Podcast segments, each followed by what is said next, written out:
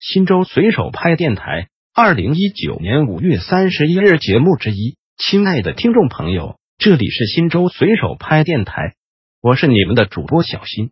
下面就由我给大家播报新州随手拍节目。您也可以关注新州随手拍微信公众号 pp 零三四零零零，或者进入新州随手拍官网 www 点零三四零零零点 gov 点 cn 反映问题，互动交流。有拍有反应，机动车号牌反光膜破损成这样，还能上路吗？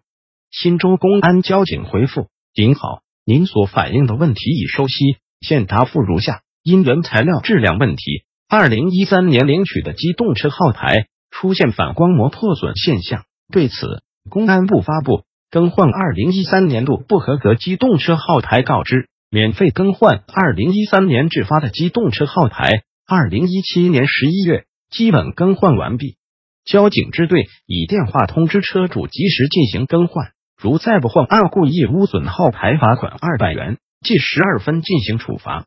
感谢您对交警工作的关注与支持。特此回复有拍有反应，请问原平市平安寺继承回迁户可以办理房产证吗？开发商一直不给个明确的答复。原平市人民政府回复：感谢您对随手拍的关注。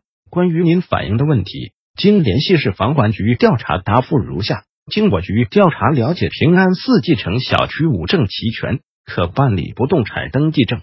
按照职能划分，应由原平市不动产登记中心发放不动产登记证。经咨询现该公司正在按不动产登记中心的政策要求，逐步办理相关手续中。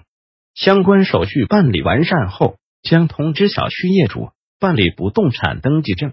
新州随手拍电台本条节目已播送完毕，感谢您的收听，再见。